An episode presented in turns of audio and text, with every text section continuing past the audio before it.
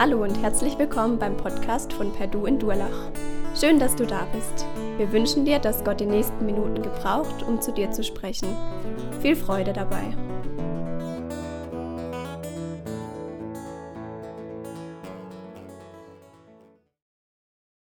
Auch ich wünsche euch allen, die ihr hier im Perdu vor Ort seid und ihr, die ihr zu Hause an den Bildschirmen sitzt, einen schönen und gesegneten Sonntagmorgen.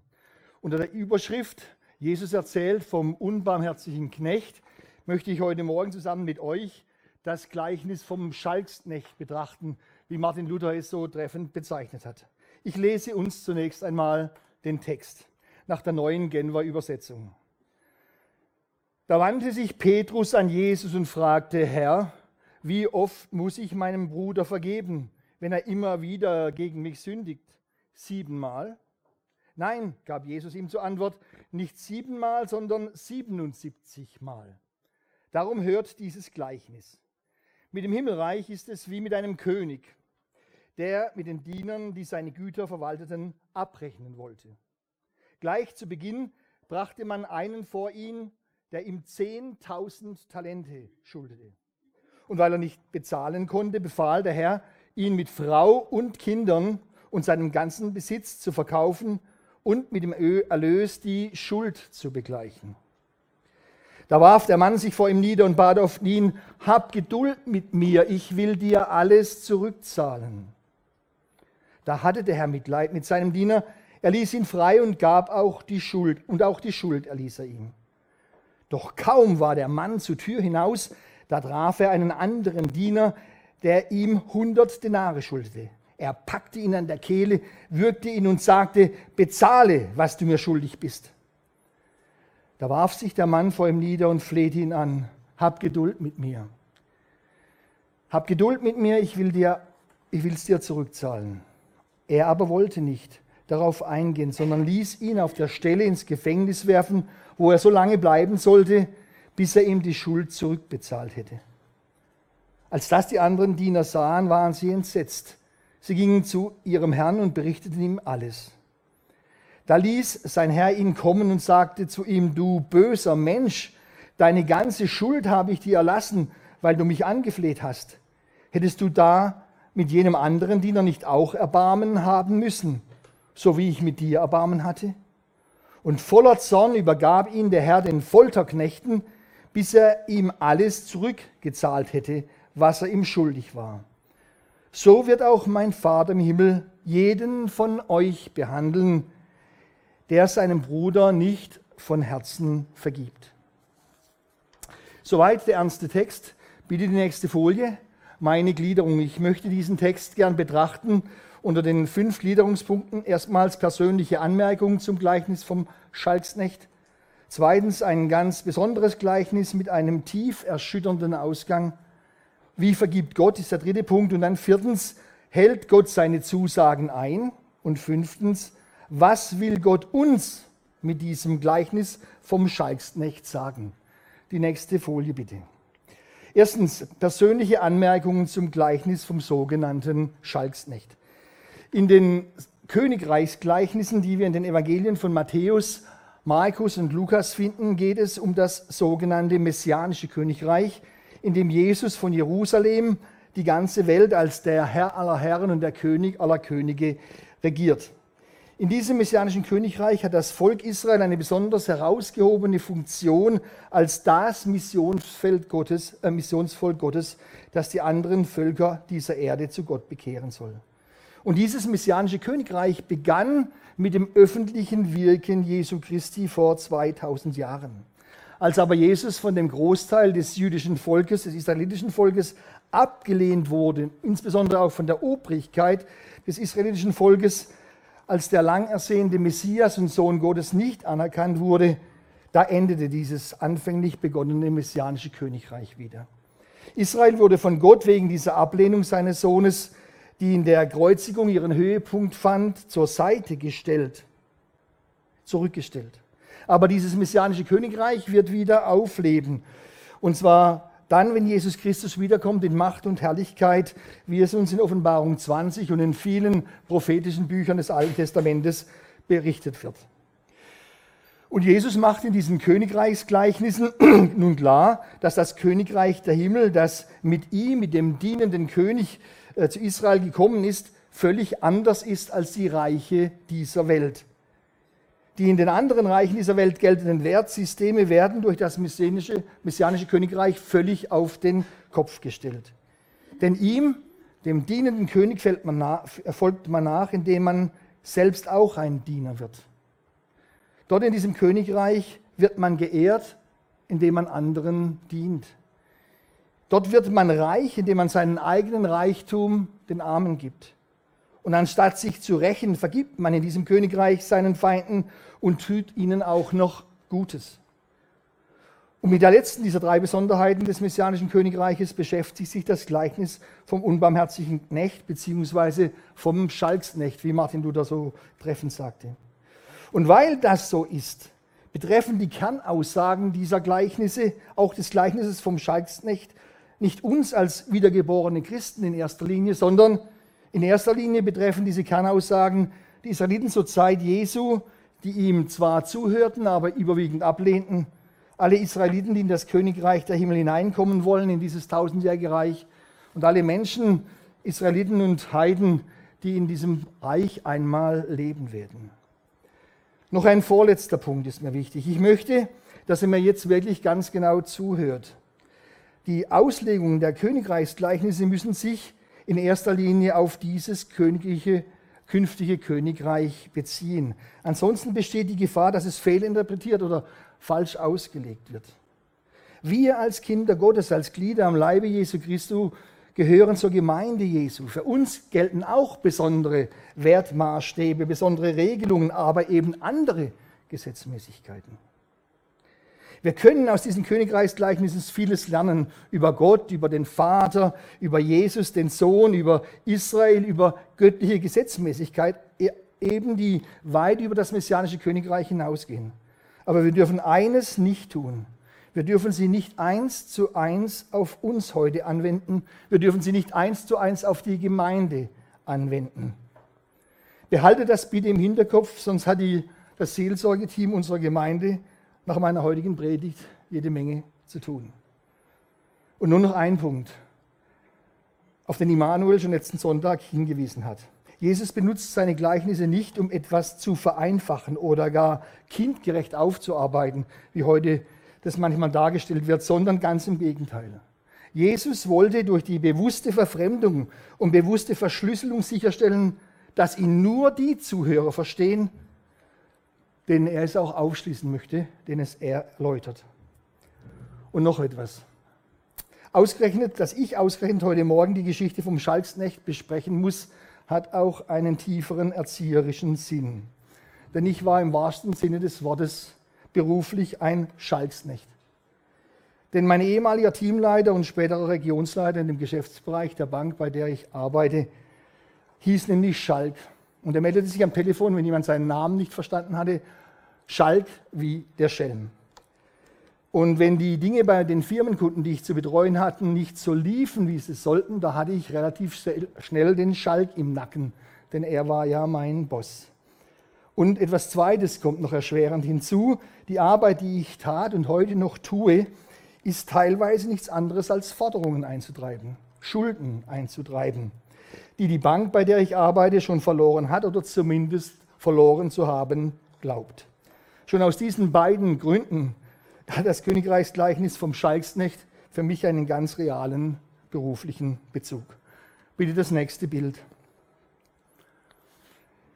Dieses Bild vom Schalksknecht, der seinen Mitknecht würgt, ist für mich besonders beeindruckend und auch bewegend in seiner Einfachheit.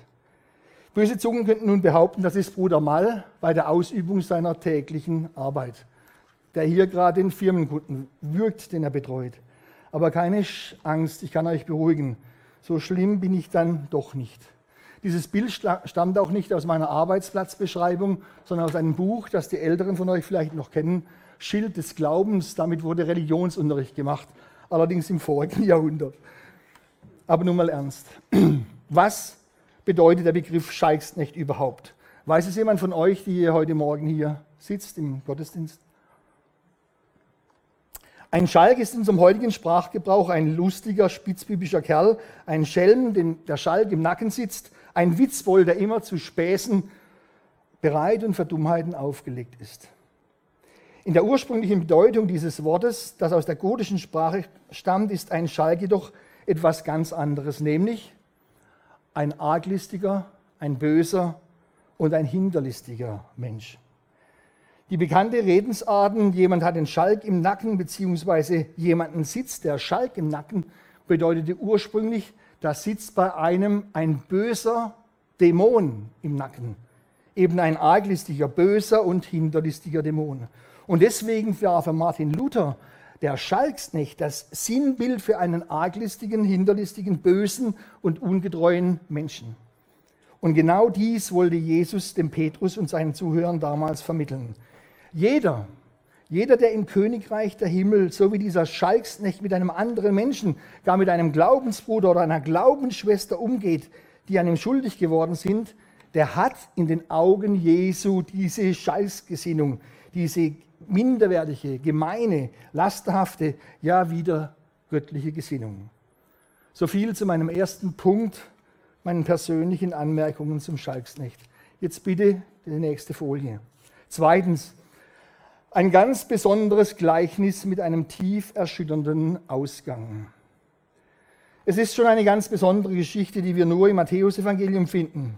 Was Jesus mit diesen Versen seinen Jüngern lehrt, sprengt wirklich alle Vorstellungen, die wir gemeinhin von Gott haben. Warum? Nun, da ist von einem Mann, einem Diener, einem Knecht oder besser gesagt einem Verwalter die Rede, der tausend Talente an Schulden aufgehäuft hat.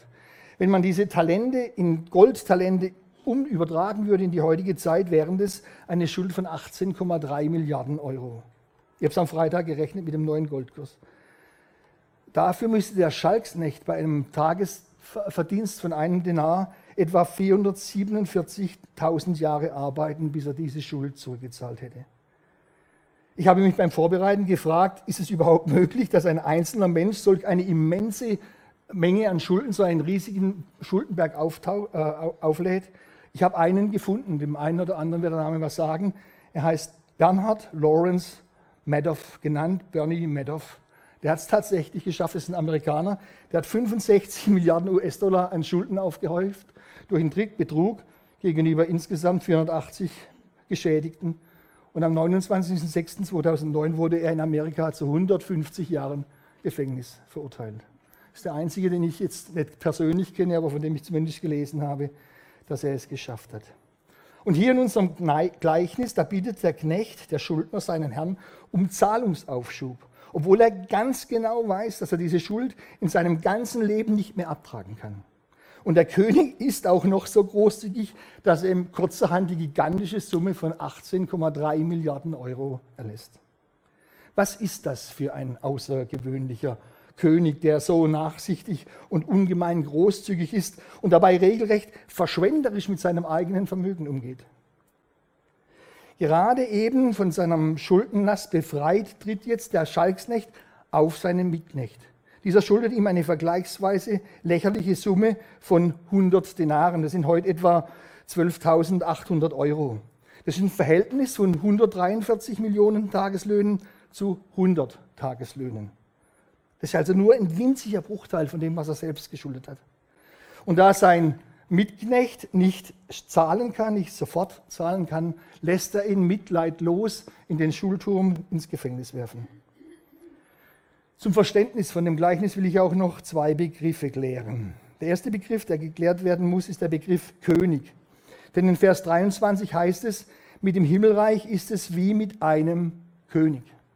Wer ist nun dieser König, vor dem alle Menschen sich verantworten müssen. Es ist entweder Gott der Vater oder auch Jesus sein Sohn, denn beide werden in der Bibel als Könige bezeichnet und beiden werden Throne zugesprochen in der Bibel. Aber der König in diesem Gleichnis, das ist zweifellos unser Herr Jesus Christus, denn er ist der Richter, der Richter der Gemeinde, der Richter Israels, der Richter der ganzen Welt, denn der Vater hat allein dem Sohn das Gericht übertragen. Und der zweite Begriff, der geklärt werden muss, ist der Begriff Knecht, also Diener in den neueren Übersetzungen, Knecht in der Luther-Übersetzung. wenn in der Bibel, im Alten Testament oder im Neuen Testament von einem Knecht die Rede ist, dann ist da meistens ein Israeliter mit gemeint oder das israelische Volk als Ganzes. Oder ihr kennt es wahrscheinlich auch, Jesus Christus wird als der leidende Gottesknecht bezeichnet. Aber es gibt eben auch Ausnahmen, sonst wäre es ja zu einfach. Denn nach dem Neuen Testament ist jeder ein Knecht oder ein Diener. Entweder dienen wir der Sünde oder wir dienen Gott. Jesus sagt im Johannes-Evangelium einmal, wer Sünde tut, der ist der Sünde Knecht. Wollen wir Gott dienen? Martin Luther hat einmal gesagt, der Mensch wird, ist wie ein Pferd, der wird immer geritten. Entweder reitet ihn Gott oder es reitet ihn der Teufel. Halten wir also fest, der genannte Knecht im Gleichnis ist kein völlig gottloser Mensch, sondern mit Blick auf die damalige Zuhörerschaft Jesu, zu der er die Gleichnisse gesprochen hat, ist es zweifellos ein Israelit, der um die Existenz Gottes wusste. Und jetzt kommt die entscheidende Frage für jeden von uns heute Morgen. Was ist diese Botschaft von diesem Gleichnis für dich? Was bedeutet es für deine Vergebungsbereitschaft, für dein persönliches Vergebungsverhalten? So viel zum zweiten Punkt. Ein ganz besonderes Gleichnis mit einem wirklich erschütternden Ausgang. Bitte die nächste Folie. Ah ja, wie vergibt Gott? Danke. Der Professor Dr. Werner Giet hat einmal Folgendes berichtet über ein Gespräch, das sich an einen Vortrag von ihm anschloss. Da sagt er, nach einem Vortrag meldete sich in der Diskussion eine Frau mit der Frage, kann einem Menschen vergeben werden, der tausend andere umgebracht hat? Schon der Ton ihrer Stimme machte mir klar, es war eine Fangfrage. So fragte ich zurück, was würden Sie aus Ihrer Sicht sagen? Wo sollte die Grenze der Vergebung gesetzt werden? Soll sie bei einem Getöteten sein, bei drei, bei 50, bei 100 oder wo sonst? Daraufhin gab die Frau keine Antwort. Also fuhr ich fort. Jesus hat ja deutlich gesagt, ich bin gekommen, die Sünder zu rufen. Und ein Mörder ist zweifelsfrei ein Sünder. Er hat bezüglich seiner Vergebungsbereitschaft keine Grenzen markiert. So kann auch jemandem vergeben werden, wenn er tausend Menschen umgebracht hat und dies von Herzen bereut und Jesus um Vergebung bittet. Über diese Frage war die Frau entsetzt und fügte hinzu, dann möchte ich nicht im Himmel sein, wenn da solche Leute sind. Das kann man heute schon sagen. Im Himmel werden nur Sünder sein, und zwar ganz besondere, nämlich begnadigte Sünder. Wenn dem nicht so wäre, hätten du und ich gar keine Chance, dort hineinzukommen. Unsere Zugehörigkeit zu Jesus und die Abgabe unserer Schuld unterm Kreuz machen alle, die an ihn glauben, frei von aller Sünde. Wenn sie nicht in den Himmel wollen, dann müssen sie die einzige Alternative kennen, denn, und das ist die Hölle. Eine dritte Möglichkeit gibt es nicht. Dort sind all die Mörder der Weltgeschichte, die nicht nur tausend, sondern Millionen Menschen auf ihrem Gewissen haben und keine Vergebung gesucht haben. In der Hölle sind aber weiterhin auch all jene, die nicht einen einzigen Menschen umgebracht haben, aber sich ebenfalls nie bekehrt haben. Entscheiden Sie richtig, damit Sie nicht an einem Ort kommen, an dem Sie ewig jammern, weil Sie zu irdischer Lebenszeit eine falsche Entscheidung getroffen haben. So viel oder so weit die Geschichte von Werner Gitt. Bleibt für uns die Frage, was ist die Quintessenz aus dem Gleichnis vom Schalksknecht? Denn Gott sagt uns ja in seinem Wort in Jesaja 1, Vers 18, wenn eure Sünde auch blutrot ist, so soll sie schneeweiß werden. Und wenn sie rot ist wie Scharlach, soll sie doch weiß wie Wolle werden. Hieran wird deutlich, dass göttliche Vergebungsbereitschaft keine Grenzen kennt. Ich will es versuchen, an zwei Beispielen deutlich zu machen, die vielleicht der ein oder andere von euch kennt. Zunächst mal ein Beispiel aus dem Alten Testament.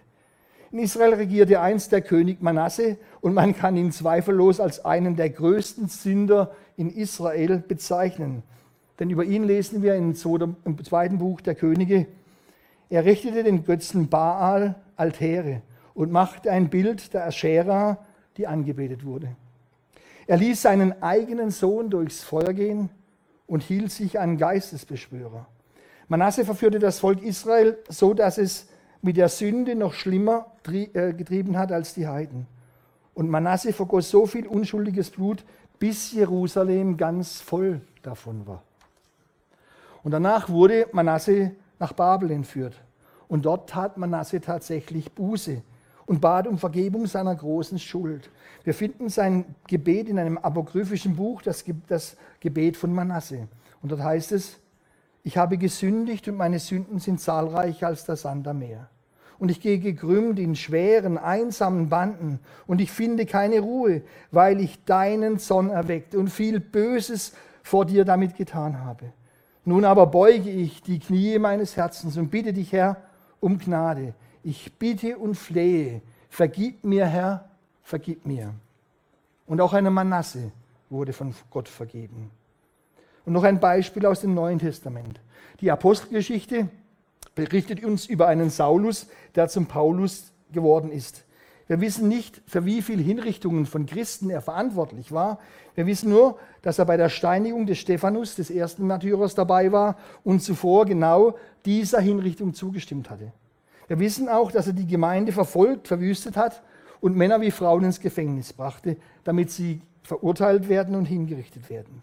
Und wir wissen auch, dass er Drohung und Mord geschnaubt hat gegen die Jünger des Herrn, als er nach Damaskus reiste, um dort diejenigen gefangen zu nehmen und nach Jerusalem zu führen, die Anhänger des neuen Weges waren, wie damals die Gemeinde genannt wurde. Und Jesus hat ihm nicht nur all seine Schuld vergeben, wie wir wissen, sondern ihn auch noch zu einem auserwählten Werkzeug Gottes gemacht, diesen Sünder, diesen Mörder, zu dem Apostel der Heiden.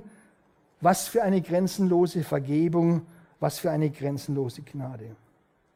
Und nun zurück zum Gleichnis vom Schalksknecht. Gerade dort erfahren wir ja etwas von der unvorstellbaren Weite und Größe der Vergebungsbereitschaft Gottes, die allen Menschen gilt. Den Israeliten, den Christen und den Heiden. Die gigantische Schuld des Knechtes in diesem Gleichnis will uns lehren, dass wir mit jeder, auch noch so großen Schuld zu Gott kommen können. Er will und er kann uns vergeben. So viel zu dem Punkt, wie vergibt Gott. Bitte die nächste Folie, ja, danke. Viertens, Gott hält seine Zusagen ein oder anders gefragt, hält Gott seine Zusagen ein. Wir stehen jetzt vor einer schwerwiegenden Frage, die dieses Gleichnis uns auch stellt. Kann Gott, der den Menschen alle Sünden vergeben hat, diese Gnadentat wieder zurücknehmen? Kann man aus der Gnade Gottes wieder herausfallen, wie dieser Schalksnecht? Das ist eine ganz grundsätzliche Frage und daran kann man auch wirklich ernsthaft Anstoß nehmen. Aber im Gleichnis wird es uns ganz eindeutig so gesagt. Gott hat seine Gnadenzusage zurückgenommen.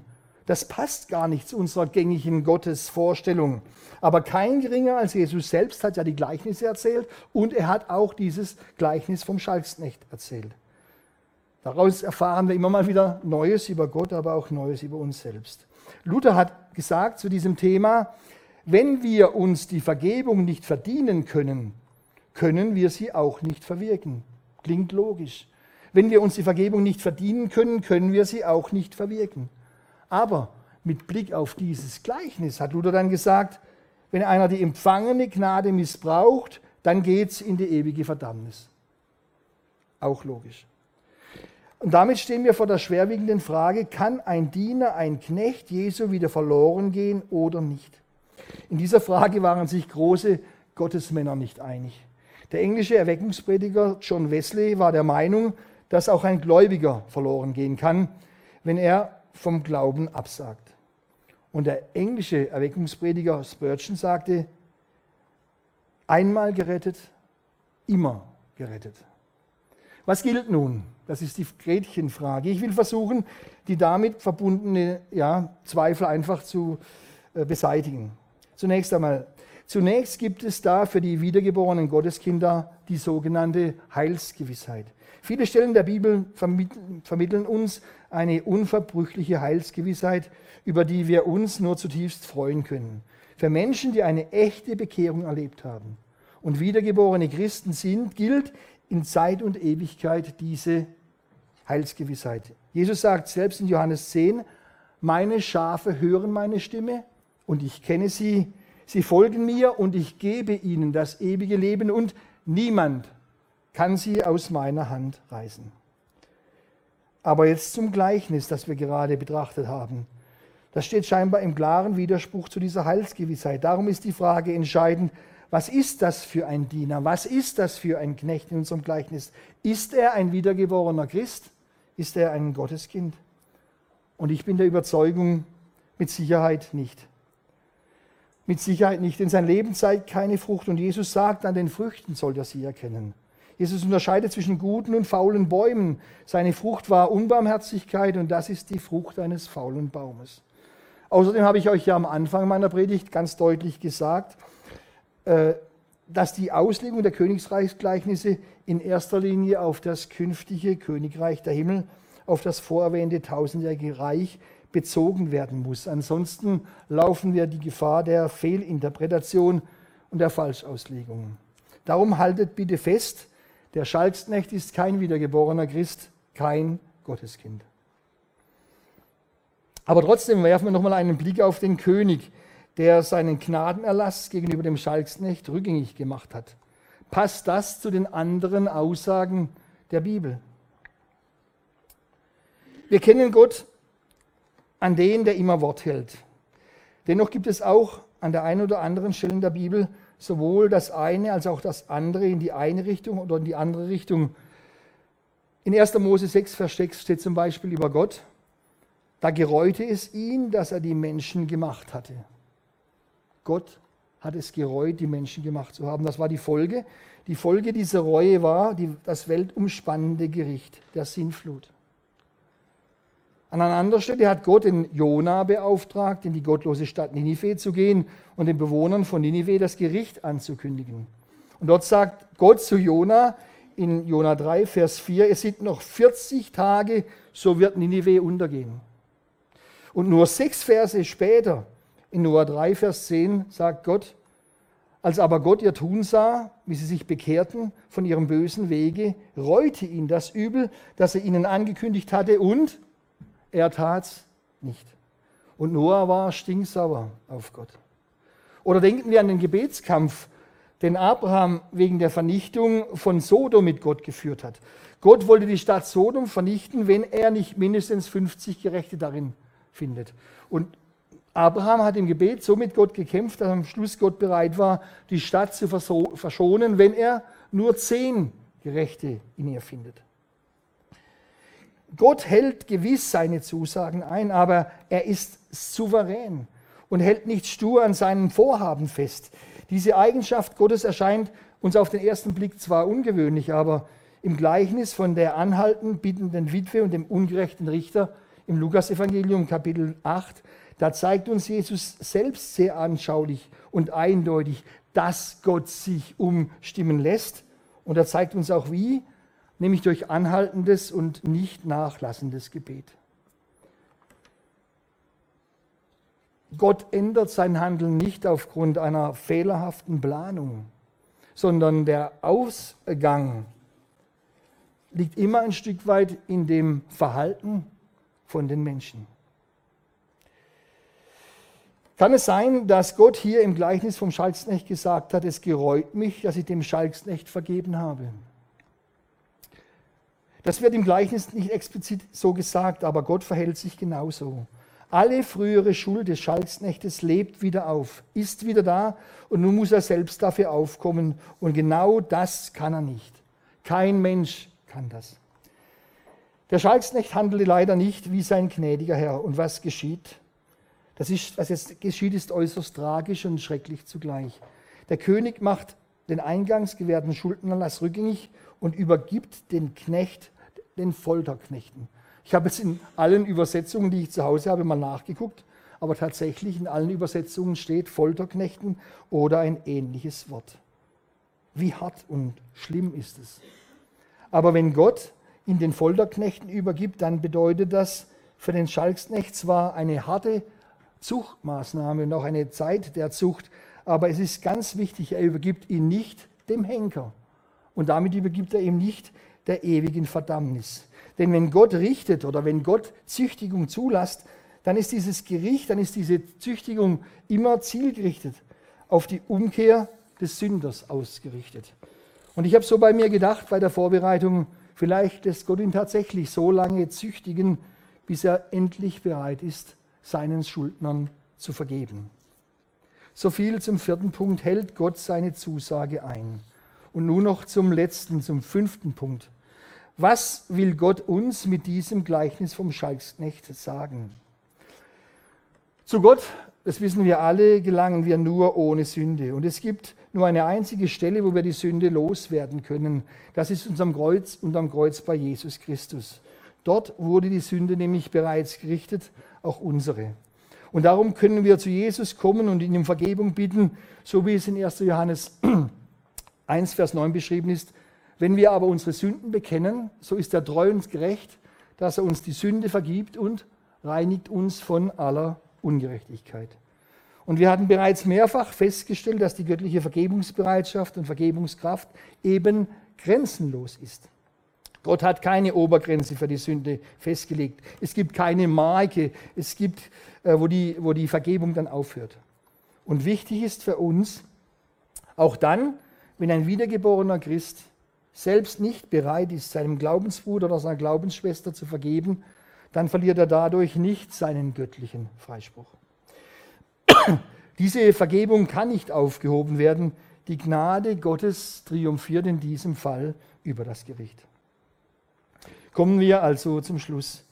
Ich bitte jeden von euch, bei sich selbst zwei Dinge zu prüfen. Wenn du, was ich nicht wissen kann, noch nie bei Jesus warst, um alle Schuld deines Lebens zu bekennen und abzuladen, dann lass dich heute Morgen dazu einladen und komme zu ihm. Er ist bereit, dir jede und alle Sünde grenzenlos zu vergeben. Auch dann, wenn sie blutrot ist wie beim König Manasse oder bei, bei Saulus. Und wenn du dann schuldenfrei geworden bist und Jesus in dein Herz aufgenommen hast, dann ist dir ein Platz im Himmel bei Jesus sicher, bei Jesus und beim Vater. Dann darfst du diese Heilsgewissheit haben. Aber dann, wenn du diese Heilsgewissheit schon hast und in deinem Herzen genau weißt, dass dich nichts und niemand mehr aus der Hand des allmächtigen Gottes reißen kann, weil dir der Heilige Geist bereits gesagt hat, dass du ein wiedergeborenes Gotteskind bist, dann bitte ich dich, geh trotzdem hin, überleg dir, wem du noch nicht vergeben hast und vergib ihm. Vergib allen deinen Schuldnern. Die nächste Folie bitte. Wichtig ist, dass wir alle, die wir heute Morgen hier sind, im Gottesdienst, hier in Dolach oder zu Hause an den Bildschirmen, dass wir uns nicht mehr verhalten wie Schalksknechte. Solch ein Verhalten wie dieser würgende Schalksknecht passt nicht zu einem wiedergeborenen Gotteskind. Herr, segne uns alle. Amen. Ich möchte noch beten und bitte euch, soweit es euch möglich ist, dazu aufzustehen.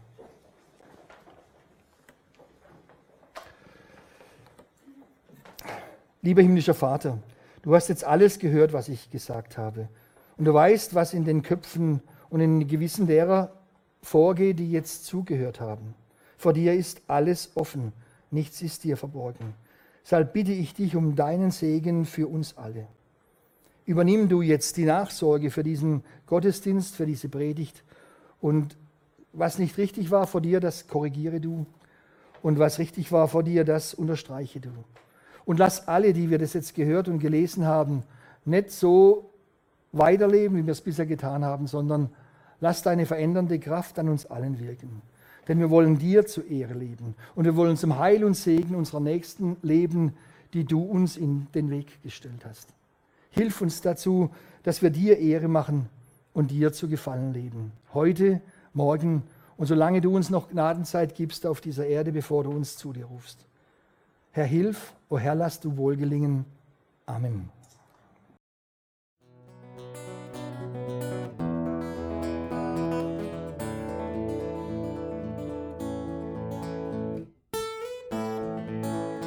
Wir hoffen, der Podcast hat dir weitergeholfen. Falls du noch Fragen hast, besuche gerne unsere Homepage unter www.per-du.church. Hier findest du alle wichtigen Infos zur Gemeinde und zum Glauben. Tschüss und bis zum nächsten Mal.